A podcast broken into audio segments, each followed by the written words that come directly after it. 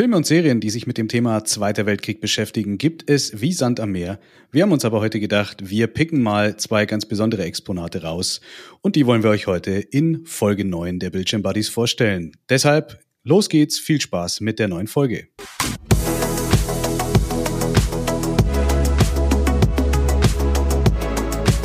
Bildschirm Buddies. Der Film- und Serienpodcast mit Pascal Wichmann und Alexander Kals.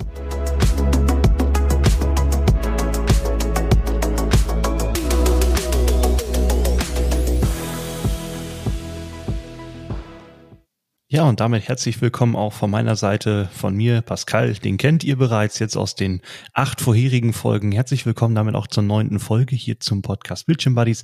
Mit dabei ist natürlich, den habt ihr gerade schon gehört, der Alexander. Und um was es geht, wisst ihr jetzt auch. Wir reden über den Zweiten Weltkrieg thematisch, haben wir uns eine schöne Serie rausgepickt und einen guten Film, der dann irgendwie auch mit dazu passt. Und ja, Alex, Danke, dass du wieder Zeit hast. Ich freue mich, mit dir diese Folge wieder aufnehmen zu dürfen für unsere Zuhörer da draußen. Ja, danke auch dir, Pascal. Und ihr habt es vielleicht gemerkt, wir haben jetzt einen Pascal, der sich jetzt richtig schön anhört. Also richtig angenehmer Sound. Du hast ein bisschen was investiert in dein Setup. Was hast du dir denn jetzt geholt? Erzähl doch mal so ein bisschen aus dem Nähkästchen. Genau, also das Mikrofon, das habe ich schon nach vier Folgen ausgetauscht gegen das rote Podmic, weil das alte Mikrofon, das war ja eine, Qual. Also und was ich nicht getan habe oder was ich nicht bedacht habe, war, dass ich dann noch ein Audio-Interface benötige. Also habe ich dann ganz laienmäßig mein Rode Podmic mit dem XLR auf 3,5 Millimeter Klinkenstecker dann zwischengeschlossen äh, an so eine andere Soundkarte. Die war dann auch nicht zweckdienlich, hat auch nicht dazu geführt, dass man mich gut hört was dann dazu geführt hat, dass ich mir von Focusrite ein Audio-Interface gekauft habe.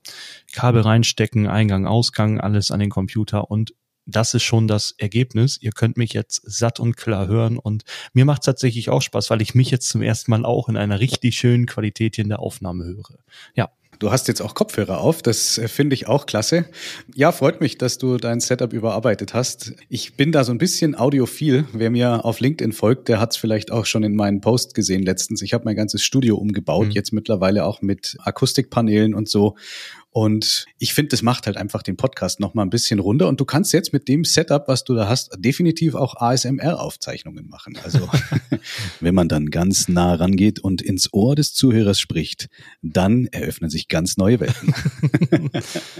da sagst du wohl was. So. Ja. Ja, wunderbar. Zweiter Weltkrieg. Hm, schwieriges Thema, haben wir im Vorfeld auch so ein bisschen hin und her überlegt. Grundsätzlich glaube ich, da brauchen wir jetzt gar nicht um heißen Brei drum reden. Krieg ist scheiße, egal ob erster, zweiter oder sonstiger. Aber es gibt natürlich eine Menge Material dadurch. Also äh, Filme, jede Menge, auch aus grauer Vorzeit. Na, man, man denke zum Beispiel nur an Steiner oder die Brücke am River Kwai, das sind halt so richtige Bollwerke und Klassiker der damaligen Zeit. Aber die sind natürlich auch immer ziemlich ernst. Also, man klar, Krieg ist ernst, Krieg ist, wie gesagt, nicht gut, aber es gibt halt auch Regisseure, die sich mit dem Thema beschäftigt haben und da ein bisschen diverser dran gegangen sind. Und ja, wer könnte noch besser diverse Filme machen als Quentin Tarantino und deswegen haben wir uns gedacht, wir nehmen als den Film der Woche für euch Inglorious Bastards. Ja, das ist ein ja. sehr guter Film. Also ich weiß jetzt nicht, ob ihr den schon gesehen habt, ob ihr den kennt. Ich gehe mal davon aus, dass man ihn kennt, was auch dem Regisseur geschuldet ist, Quentin Tarantino. Du hast es gerade gesagt. Alex, kennst du den Film denn? Ja, natürlich. Ich habe den damals im Kino gesehen. Ist ein Meisterwerk, meiner Meinung nach, eins der besten Werke, die Quentin Tarantino jemals gemacht hat. Mit einer Laufzeit von zweieinhalb Stunden. Auf jeden Fall auch im Kino was, wo man Sitzfleisch mitbringen muss. Und ja, der hat mich damals äh, sehr, sehr beeindruckt. Vor allem das erste Kapitel beziehungsweise der erste Akt. Aber bevor wir jetzt da einsteigen, Pascal, erzähl doch vielleicht noch mal so ein bisschen, worum geht's denn da überhaupt? Ja, also Glorious Bastards ist eben, ja, spielt in der Normandie, spielt in Frankreich, spielt im Zweiten Weltkrieg. Ja, wer die Geschichte kennt, der weiß, ne, Frankreich war besetzt von den Nazis, vom äh, Deutschen Reich und ja, in dem Film geht es eben darum, dass Hans Lander, das ist ein Nazi-Offizier, eben von ein paar Widerständlern gejagt wird, um dann ähm, schlussendlich wieder dieser Kampf äh, gut gegen böse. Also es geht darum im, im gesamten Film, dass die Nazis bekämpft werden mit, mit äh, ziemlich perfiden Mitteln. Man das klassische Katz- und Maus-Spiel tatsächlich hat, weil Hans Lander doch ein sehr gerissener Nazi-Offizier ist, der tatsächlich viele dieser Tricks, mit denen man ihn zu Fall bringen will, tatsächlich auch durchschaut, bis der Film dann eben ganz Quentin Tarantino-like in einem Riesenfeuerwerk dann natürlich auch endet. Ja, absolut. Ja, und das ist von der Besetzung her vielleicht auch jetzt mal an der Stelle gleich eingegrätscht. Hans Lander wird von niemanden geringeren als Christoph Walz gespielt. Das heißt, wir haben jetzt zum zweiten Mal Christoph Walz hier und äh, zum zweiten Mal auch Quentin Tarantino. Und ja, also es ist ein wirklich fantastischer Darsteller für diese Rolle des SS-Standartenführers Hans Lander. Und ich habe es gerade ja schon gesagt, dieser Film ist in mehrere Kapitel unterteilt. Und gerade so im allerersten Akt, der nennt sich auch, es war einmal im von Nazis besetzten Frankreich, da spielt er seine Fähigkeiten halt schon wahnsinnig gut aus. Meiner Meinung nach sogar, glaube ich, die beste Rolle, die Christoph Waltz jemals überhaupt in einem Film gehabt hat. Und diese Art und Weise, wie er dann in einem Bauernhaus, wo sie nach Juden suchen, da eine Stimmung aufbauen und auch ein Gefühl von Bedrohung einfach sich aufbaut in diesem ersten Kapitel, was, glaube ich, für sich genommen schon fast eine halbe Stunde dauert. Da muss ich sagen, ich habe damals im Kino gesessen, ich habe mich wirklich im Sitz nach vorne gebeugt irgendwann. Man hat selber als Zuschauer diese Situation dermaßen gefühlt, wie sie eben dargestellt worden ist. Und das ist meiner Meinung nach eine schauspielerische Glanzleistung, die da an der Stelle auch entsprechend abgeliefert worden ist. Wo du das gerade so schön angesprochen hast, dieser erste gesamte Akt, dieses erste Kapitel, was sich eben nur in diesem Bauernhof-Zimmerchen da abspielt, das ist wie du schon gesagt hast, definitiv die beste Eröffnung für einen Film, die man jemals gesehen hat und vielleicht tatsächlich auch Christoph Waltz beste schauspielerische Darstellung. Was mir damals durch den Kopf ging, als ich den Film zum ersten Mal gesehen habe, war dieses Gefühl von erdrückender böser Macht im Raum. Er kommt dahin, es ist nicht sein Haus, aber er führt sich auf, als wäre es sein Haus. Er scheucht ja. die Leute da drum rum. Und man muss auch den anderen Schauspieler, den Farmer sehen, der natürlich genauso gut den unterdrückten, verängstigten, ja etwas verheimlichenden Landwirten spielt, weil er natürlich unter seinem Küchenboden die Juden versteckt, die Hans Lander sucht. Und Hans Lander hat ja den Spitznamen, daraufhin wird er ja angesprochen, er sei der Judenjäger. Also in einer Situation an diesem Esstisch sagt er nämlich zu dem Bauer, wissen Sie eigentlich, wer ich bin? Und der Bauer sagt, Sie sind der Judenjäger. Also auch das, diese Aussage sehr ängstlich, nimmt einen auch nochmal mit, packt einen auch, um eben dieses absolute Böse dann mit in diese erste halbe Stunde reinzuziehen, damit auch gar kein Zweifel dran besteht, dass wir hier wirklich mit einem absoluten Schurken äh, in den Film reingehen und reinstarten. Und das hat definitiv ja die Filmwelt geprägt. Ja, der Film hätte da eigentlich auch schon zu Ende sein können. Also da hätte es gar nicht mehr dazu zu sagen gebraucht. Die Message kam tatsächlich in der ersten halben Stunde schon dermaßen rüber.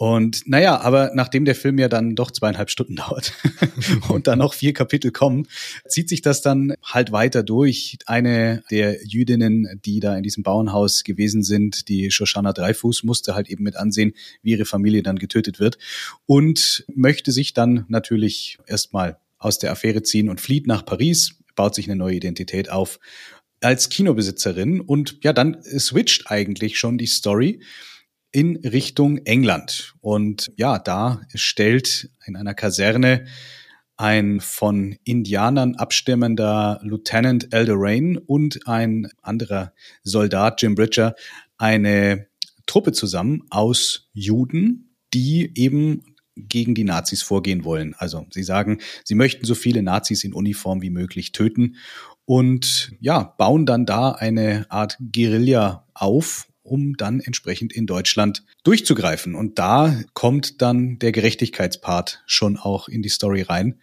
Und die Story verlagert sich dann ebenfalls nach Frankreich. Und ja, da entspinnt sich dann eine recht temporeiche Geschichte, eine Geschichte mit vielen Überraschungen auch dabei.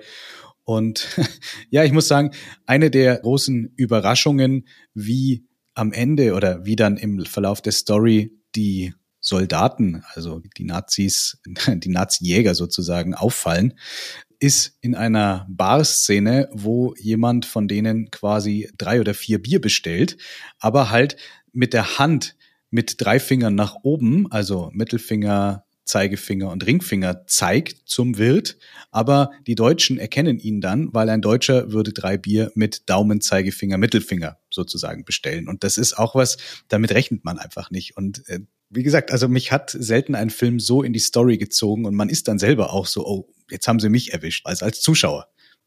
Ja, definitiv. Und auch da zeigt sich dann natürlich wieder auch, mit welchen gerissenen Tricks natürlich auch der wahre Nazi dann eben auch die falschen enttarnt. Und eine Sache dazu noch zu den Juden in den Nazi-Uniformen, die eben die Nazis jagen mit Guerillataktiken und zeichnen. Also ja, damals zur Sklaverei hat man Menschen gebrandmarkt da sprachen wir in der Folge über Django drüber. Gibt es auch so eine Art Brandmarke? Sie ritzen Hakenkreuze in die Stirn der Gefangenen und gequälten Nazis, damit diese eben anhand des Hakenkreuzes auf der Stirn ihr Leben lang auch als Nazi erkannt werden. Also im Film ich weiß es gar nicht mehr ganz sicher, aber im Film heißt es, glaube ich, ne, du bist ja ein Fan von der Binde und dann wird schön das Kreuz reingeritzt in die Stirn und das Ganze auch noch aus diesem Point of View Betrachtungswinkel. Also die Schergen, nee, nicht die Schergen, sind ja eigentlich die Helden der Geschichte, stehen um die Kamera drumrum und du bist als Zuschauer eben gezwungen, nach oben zu schauen. Und da stehen sie dann und dann ritzen sie das Hakenkreuz eben in die Stirn. Und das machen sie nicht einmal, das machen sie nicht zweimal, das machen sie, wie gesagt, bei so ziemlich jedem Nazi, den sie dann auch finden, aufspüren und dann eben auch durch den gesamten Film zweieinhalb Stunden lang verfolgen. Ja, sehr eindrucksvolle Szenen und auch eine Tarantino-typisch gute Kamera auf jeden Fall bei dem Film, um jetzt mal so ein bisschen in Richtung des Handwerks zu gehen und um natürlich auch nicht zu viel zu verraten. Also der Film hat, wie gesagt, fünf Akte. Wir haben jetzt gerade mal so über zweieinhalb ungefähr gesprochen. Von der reinen schauspielerischen Leistung und auch von der Art und Weise, wie der Film aufbereitet ist, ist es, wie gesagt, ein absolut fantastisches Meisterwerk. Die Besetzung kann sich definitiv auch sehen lassen. Wir haben Brad Pitt mit dabei, wir haben Ellie Roth mit dabei. Daniel Brühl spielt tatsächlich auch mit. Also auch schön, dass mal Deutsche in so einem Film mitspielen, wo auch Deutsche vorkommen. Michael Fassbender ist dabei, Till Schweiger und das ist tatsächlich der einzige Film mit Till Schweiger, den ich mir freiwillig anschauen würde. da versteht man ihn auch in dem Film. ja, komischerweise. Das muss aber an der Synchro liegen. Ja, bestimmt, bestimmt. Ja, und aber auf jeden Fall wirklich klasse gemacht, auch musikalische Auswahl wie immer fantastisch bei Filmen von Tarantino. Und ja, also von meiner Seite aus definitiv eine Empfehlung. Klar, kümmert sich dieser Film grundsätzlich um das Thema Zweiter Weltkrieg. Es hätte aber auch genauso gut in jeder anderen Konfliktsituation funktioniert, glaube ich. Das hätten jetzt, das sind relativ austauschbare Gegner, die man in dem Film hat. Das muss man vielleicht so ein bisschen als Kritik sehen. Das hätte auch genauso gut in Afghanistan oder zur Zeit von Genghis Khan funktioniert. Ja, das denke ich tatsächlich auch. Was ich hier tatsächlich noch erwähnenswert finde, sind gleich zwei Sachen. Zum einen wurde der Film von der BBC im Jahr 2016 zu einem der bedeutendsten Filme des 21. Jahrhunderts gewählt. Da belegte der Film Platz 62 von 100 möglichen Plätzen. Und wir sprachen über Django in Verbindung mit Quentin Tarantino und Christoph Waltz und dasselbe machen wir hier auch wieder. In Django ist Christoph Waltz ein Antirassist. Hier verkörpert er einen absoluten Rassisten. Er hat für beide Darbietungen jeweils den Oscar als bester Nebendarsteller gewonnen. Also der Mann kann schauspielerisch, wie hier eingangs schon erwähnt, wirklich beides wirklich sehr glaubhaft verkörpern. Das hat ihm sogar von der Academy eine der höchsten Filmpreise beschert, die es gibt.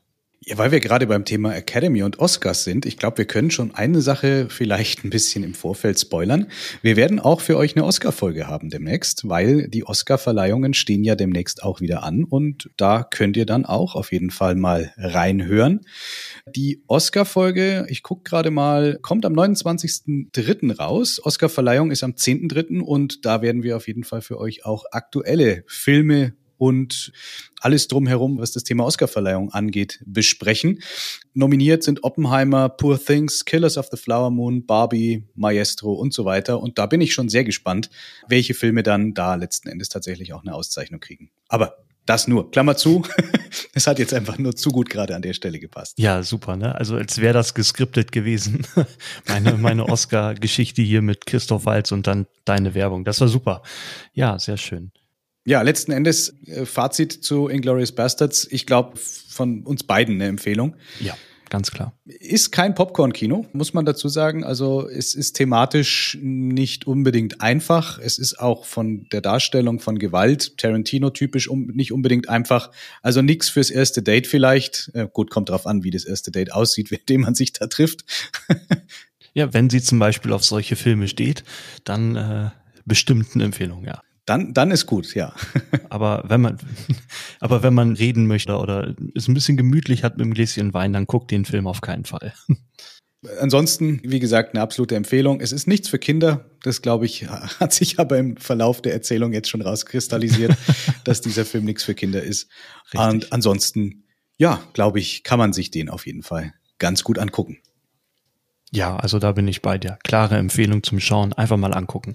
Den gibt es, glaube ich. Das haben wir uns mit aufgeschrieben, jetzt ganz vergessen. Könnt ihr bei Netflix gucken, bei Wow und bei Sky. Da ist er im Stream. Und äh, sonst könnt ihr den natürlich überall ausleihen, wo man Filme ausleihen kann. Amazon etc. Ich weiß gar nicht, gibt es da eine Extended-Fassung irgendwie auch von? Weißt du das? Oh, ich glaube nicht. Ich glaube nicht. Und wenn dann nicht im Stream. Also ich habe den Film tatsächlich nur als digitalen Inhalt seinerzeit gekauft mir ist nichts über eine Extended Cut bekannt. Da müsste man mal nachgucken.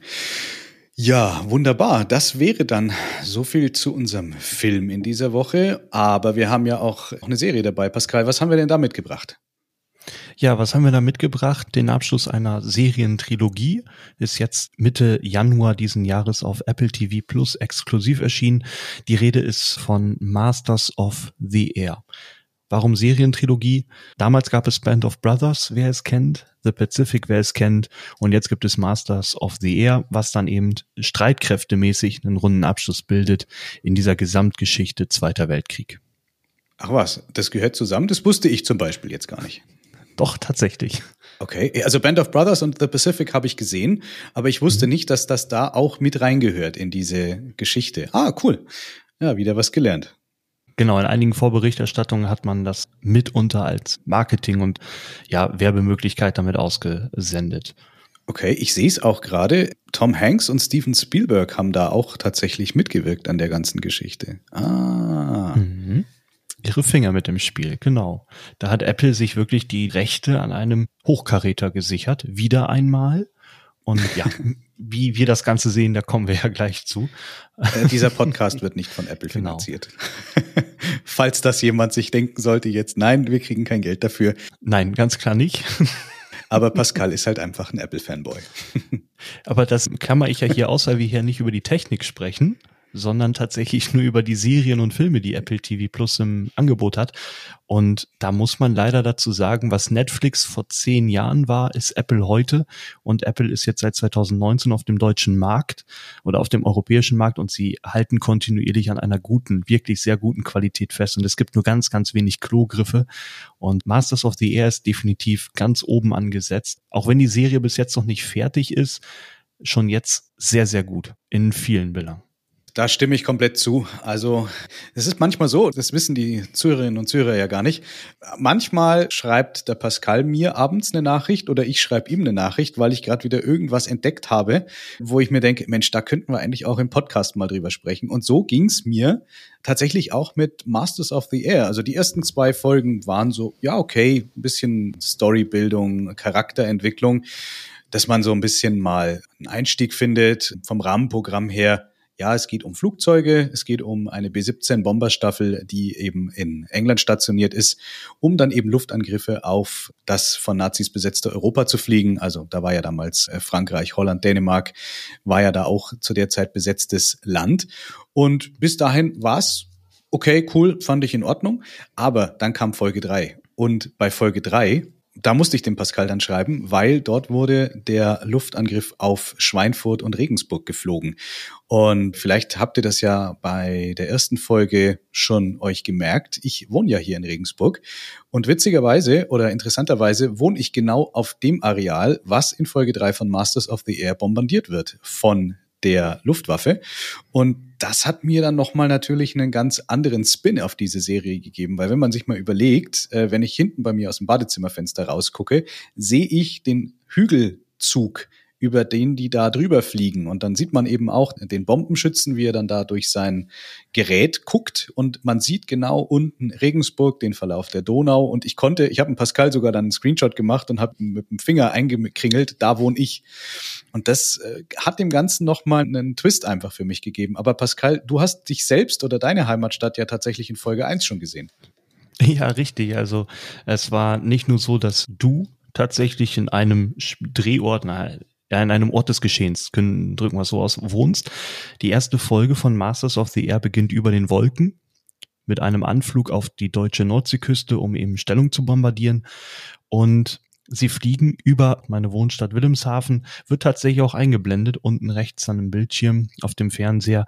Und da dachte ich auch, also da gingen mir dieselben Gedanken durch den Kopf wie auch dir. In Folge drei, da dachte ich auch so, okay, wow, cool, jetzt kennt die ganze Welt Wilhelmshaven, weil die ganze Welt diese Serie schaut. Aber wenn man sich auch mal mit der Stadtgeschichte von Wilhelmshaven auseinandersetzt, wir sind der größte Marinestützpunkt. Im Zweiten Weltkrieg war Hitler die Marine hier sehr, sehr wichtig.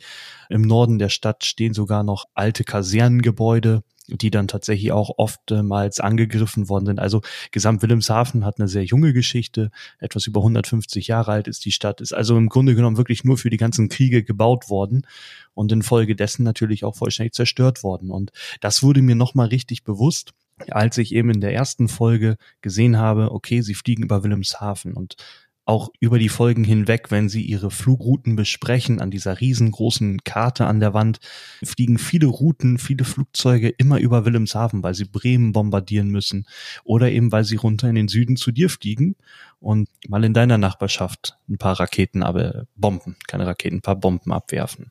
Ja, das, das Verrückte, das muss man sich einfach mal an der Stelle auch durch den Kopf gehen lassen. Die fliegen in Südengland los mit mehreren Staffeln, fliegen komplett durch die Flak an der Küste, fliegen durch die Flak überm Ruhrgebiet bis nach Schweinfurt und es war sogar schon auch einkalkuliert, dass so viel Verluste auch tatsächlich dann stattfinden, dass im Grunde genommen ja, also ich würde mal sagen, die Planung ist mit einer Kapazität von plus 400 Prozent da reingegangen und am Ende kommt da auch nicht wirklich viel durch von den Bombern, die da angetreten sind. Ein Teil bombardiert dann Schweinfurt und dreht ab, ein anderer Teil fliegt halt in der Rotte weiter hinten, damit die eben nicht als erstes abgefangen werden, um dann eben auf Regensburg den Angriff zu fliegen, werden da weiterhin beschossen, um dann irgendwann in Richtung Süden über Italien bis nach Algerien, glaube ich, weiter zu fliegen, um dann dort zu landen. Und das ist schon Wahnsinn. Man muss sich auch mal vorstellen, mit welchem Druck die Leute in den Flugzeugen da tatsächlich ja auch konfrontiert gewesen sind. Also du weißt, du fliegst jetzt mehrere Stunden über besetztes Gebiet. Das, äh, man kann sich das, glaube ich, gar nicht vorstellen. Aber in der Serie kommt es auch recht gut rüber. Es sind viele Szenen dabei, die einen dann auch in diese Situation doch ganz gut mitnehmen. Und es ist mehr als beklemmend. Ja, also definitiv. Jetzt mag sich der ein oder andere vielleicht denken, hm, eine Serie über B-17 Bomberstaffeln, kann das funktionieren? Kommt da überhaupt der berühmte Funke übergesprungen auf den Zuschauer? Und ich denke, Alex und ich, wir können hier sagen, ja, das lohnt sich auf jeden Fall. Ich habe mir im Vorfeld auch die Frage gestellt, wie möchte man das Ganze konzipieren? Wie möchte man mich als Zuschauer mitnehmen in so ein Bombengefecht, was sich in der Luft abspielt. Gerade auch wenn die Flakgeschütze vom Boden ihre größte Kraft aufwenden und in scheinbar unendlicher Manier Raketen in den Himmel feuern, um Flugzeuge abzuschießen. Und hier hat man sich dann einfallen lassen, dass man die Kamera praktisch als weiteren Passagier an Bord eines solchen Fliegers einsetzt, sei es jetzt im Cockpit oder unten beim Navigator oder im Bombenschacht oder an den Seitengeschützen, die solche Bomber hatten. Und so hat man das Gefühl, man ist mittendrin über den Wolken, wenn die Flakgeschütze links und rechts die Nachbarflugzeuge wegbomben oder wenn der Kugelhagel einsetzt durch die Jäger, die ja dann auch in die Luft steigen von den Nazis und dann eben auch Luftangriffe fliegen auf die Flugzeuge und dann von dem einen Piloten das halbe Gesicht weggeschossen wird. Der eigentliche Pilot aber keine Zeit hat jetzt um seinen Co-Piloten zu trauern und den einfach nur vom Sitz wegzieht, damit der nicht mehr auf dem Steuerhorn liegt. Das sind dann diese Szenen, die dich dann tatsächlich kurz geschockt zurücklassen, weil du dann auch in dieser schnellen Abfolge dieser Brutalitäten dann erstmal damit klarkommen musst. Aber ich denke, das wurde so gut eingefangen, weil so sicherlich Krieg ist. Wer Band of Brothers kennt oder The Pacific kennt, der wird das von dort auch schon kennen, dass man immer in Stoßwellen diese Schockmomente holt mit diesen massiven Schießereien, Menschen sterben und und und. die dann aber auch nur von kurzer Dauer sind, aber ein wahnsinniges Zeitspektrum an, an Hintergedanken noch im Kopf haben, weil man eben diese Szene nicht einfach dann vergessen kann, wenn die Folge abgeschlossen ist, sondern weil man nochmal drüber nachdenkt. Und hier muss ich tatsächlich sagen, großes Lob an die ganzen Schauspieler, sind ja auch noch recht junge Schauspieler, die das Ganze dann tatsächlich auch entsprechend transportieren. Also für mich persönlich transportieren die Schauspieler die Rollen, die sie verkörpern, sehr, sehr gut. Als wären sie selber damals eben diese Piloten gewesen, die eben genau das alles widerfahren und erfahren haben. Das Thema Luftkampf im Zweiten Weltkrieg kommt halt in Kinofilmen eher selten vor. Also es gibt nicht viele. Es gibt die Luftschlacht um England, der mir so einfällt. Der war gut, aber halt auch ein Kind seiner Zeit. Der ist ziemlich alt. Im Bereich, was Bomberpiloten angibt, geht, fällt mir ansonsten nur B-52 Flying Fortress ein. Das ist die Geschichte von der Memphis Bell. Auch ein bekannter Bomber. Und, aber ansonsten ist da relativ wenig. Ich, so gefühlt ist das Thema Flugzeuge danach erst wieder so mit so Sachen wie Top Gun und solchen Kisten halt irgendwie eher in Fernsehen und Kino aufgetaucht oder halt irgendwelche Verfilmungen vom Roten Baron. Aber ansonsten mhm. findet da gar nicht so viel statt und deswegen fand ich es auch ganz interessant. Ich selber mag auch die Fliegerei, also mich interessiert das schon lange und man sieht da halt auch viele sehr realistisch rüberkommende Flugzeugmodelle und das ganze Setup wird auch von den Kritikern sehr gut bewertet. Was mir auch gut gefallen hat, dass die Drehorte tatsächlich echte Drehorte gewesen sind. Da einmal in Oxford und in, wie hieß das andere, Hamel Hampstead. Da waren tatsächlich ja auch Stützpunkte und das macht's dann halt auch noch so ein bisschen authentischer an der Stelle. Definitiv. Und das bringt uns dann natürlich wieder zu dem von Apple TV Plus sehr bekannten Produktionsdesign und dieser hohen Produktionsqualität. Denn es ist jetzt egal, ob ich mir jetzt Masters of the Air angucke oder Ted Lasso. Gegensätzlicher kann es nicht sein vom Inhalt. Die Serien haben beide, wie alles andere auch, eine sehr, sehr hohe, kontinuierlich besser werdende Produktionsqualität. Also Apple sagt ja immer in Bezug auf Technikprodukte, wir legen viel Wert darauf, dass unsere Produkte sich abheben von anderen Produkten, dass ein iPhone sich immer anfühlt wie ein neu erfundenes Gerät und so weiter und so fort. Diese typischen Marketingphrasen, die Apple ja in die Welt rausposaunt. Und so ist es mit Apple TV Plus offensichtlich auch. Sie haben den gesamten Marketing- und Qualitätsgedanken und Anspruchsgedanken an die Kunden genommen und in einen Streamingdienst gepackt. Und deswegen bin ich persönlich der Meinung, lohnt sich eine hohe Qualität, gerade bei einer Serie wie Masters of the Air, genau wie für die vielen anderen Serien, was dann eben Apple TV Plus noch in Anführungszeichen, ich hoffe, das bleibt so, aber jetzt für den Moment erstmal zu einem meiner Meinung nach besten Streaming-Anbieter auf dem Markt macht. Andere bauen ab, weil die schon lange auf Masse setzen und nicht mehr auf die Qualität.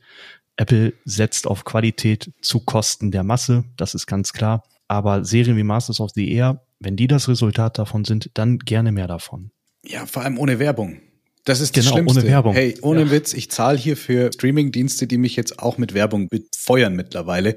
Boah, ich muss echt nicht sein. Also ich bin so langsam echt an dem Punkt, wo ich mir überlege, ob ich diese Abos nicht einfach beende. Also gerade Amazon übertreibt halt gerade mhm, mit solchen ja. Themen. Vor allem, wie gesagt, ich würde es ja verstehen, Freebie, okay, von mir aus, da darf es gerne Werbung geben, heißt ja auch Freebie. Aber für mein bezahltes Amazon Prime oder auch Netflix, wenn da jetzt dann mit anfängt, das macht halt überhaupt keinen Sinn. Ja, auch allein wenn ich meinen Fire TV schon einschalte, dass ich damit Werbung für irgendwie Frühstücksflocken, Klopapier und sonst was direkt auf der Startseite befeuert werde, das nervt. Ja, klar, das ist schlimm und das nervt. Und da fragt man sich dann auch, damals sind Streaming-Anbieter an den Markt gegangen mit dem Versprechen, keine Werbung auszusenden. Und jetzt brechen sie ihre Versprechen und senden die Werbung aus, die du dann freikaufst, wenn du einfach teurere Abos abschließt. Also das ist, das genau. wäre so, wie wenn jemand zu meinem Spotify Premium Abo sagt, hier, es ist schön, dass du für das Abo Summe X bezahlst wir spielen jetzt in einer Stunde fünf Werbespots ein. Wenn du die nicht willst, zahlst du drei Euro mehr. Würde ich auch nicht machen. Also irgendwo ist dann ja auch so eine Grenze erreicht.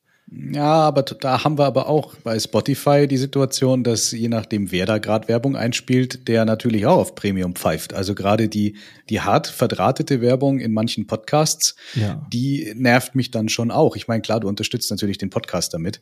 Wer das sehr geschickt macht, muss ich sagen, ist gemischtes Hack, weil die trennen wirklich, wer bezahlt und wer nicht bezahlt. Also man, man hört mhm. dann vielleicht ganz kurz mal den Felix Lobrecht, dass er sagt, jetzt mal ein bisschen Werbung, Dicker Und dann geht aber die Folge sofort weiter. Man weiß aber, wenn man jetzt kein Premium-Abo hätte, wäre da jetzt Werbung. Ne? Das können ja, die halt schön, machen, ja. weil die halt Spotify exclusive sind. Aber so kleinere Podcasts, die haben das halt reingesprochen in die Folge, gerade wenn die selber den Werbeblock einsprechen. Und dann höre ich trotzdem wieder Werbung. Mhm. Ja, stimmt. Aber gut, wir sind abgekommen. Ja. Genau. vom, vom Thema. Grundsätzlich Masters of the Air von meiner Seite aus Daumen hoch. Gute Serie, auch wenn sie noch nicht fertig ist. Ich bin mal gespannt, wie das sich noch weiterentwickelt. Und ja, ich denke von deiner Seite auch, oder? Ja, definitiv. Ich bleib dran an der Serie. Ich habe mir jetzt gedacht, ich werde 14 Tage mal warten und dann werde ich immer zwei Folgen in einem Rutsch gucken. Weil nach einer Folge bist du dann wieder drin, dann willst du direkt wissen, wie es weitergeht. Zwei Folgen ist immer so eine ideale Länge, weil es dann auch in einem kurzen Spielfilm dann ähnlich kommt und niemand geht ins Kino und guckt sich nur einen halben Film an und geht dann. Also deswegen warte ich dann, genau. Äh, ja, du bist sozusagen ein Serienkonnoisseur, dann müsstest du ja warten, bis es fertig ist eigentlich. Ja, aber das, das möchte ich nicht, weil ich bin auch ein sehr neugieriger Mensch und äh, was meine Neugierde angeht, dann auch sehr ungeduldig und dann würde ich jetzt nicht 10, 11 Wochen warten oder 13 Folgen soll es, glaube ich, insgesamt geben, werde ich nicht warten, bis alle dann da sind und dann alle durchsuchten, weil, ja. nee, auch wenn ich in einem Stück alles durchgucke, dann habe ich ja auch nicht dieselbe Aufmerksamkeitsspanne, wie wenn ich zwei Folgen da gucke, zwei Folgen da gucke. Das stimmt. Da gebe ich dir recht. Ja, gut, dann in diesem Sinne würde ich sagen, machen wir hier unseren Laden für die Woche zu. Und Richtig. dann Ach so, halt, stopp mal. Eine Sache möchte okay. ich noch sagen. Eine Sache möchte ich noch sagen, äh, weil ich das die letzten Male irgendwie immer vergessen habe. Mal so ein kleiner Call to Action. Äh, wenn ihr uns irgendwo hört, wo man uns bewerten kann, dann bewertet uns doch da auch gerne mal. Also bei Spotify gibt es zum Beispiel die Möglichkeit zu reagieren, da kann man auch einen Kommentar noch hinterlassen. Und bei Apple gibt es auch diese Optionen. Also wenn man uns bewerten kann in der Plattform, auf der ihr uns hört, dann macht das gerne. Empfehlt uns vor allem auch mal wirklich weiter. Das hilft uns auch für die Reichweite und Sichtbarkeit von unserem Podcast. Und erzählt es natürlich auch eurer Familie, euren Freunden, Kollegen. Da gibt es einen ganz tollen Podcast, der beschäftigt sich mit Filmen und Serien. Und dann freuen wir uns natürlich, wenn wir hier demnächst auch sehen dass wir hier noch mehr Zuhörerinnen und Zuhörer haben, als wir das eh schon haben. Und ihr merkt schon, wir arbeiten auch daran, dass wir besser werden. Ja, also äh, Soundqualität von Pascal ist super. Der Bibi-Bot, der, der wird auch irgendwie gerade so mehr oder weniger abgeschafft, weil irgendwie ist es dann auch, ja, vielleicht sinnvoller, wenn man am Anfang der Folge sagt, worum es geht. Und ja, also wenn ihr Feedback habt, dann auch immer her damit. Wir sind für alle, fast alle Schandtaten bereit.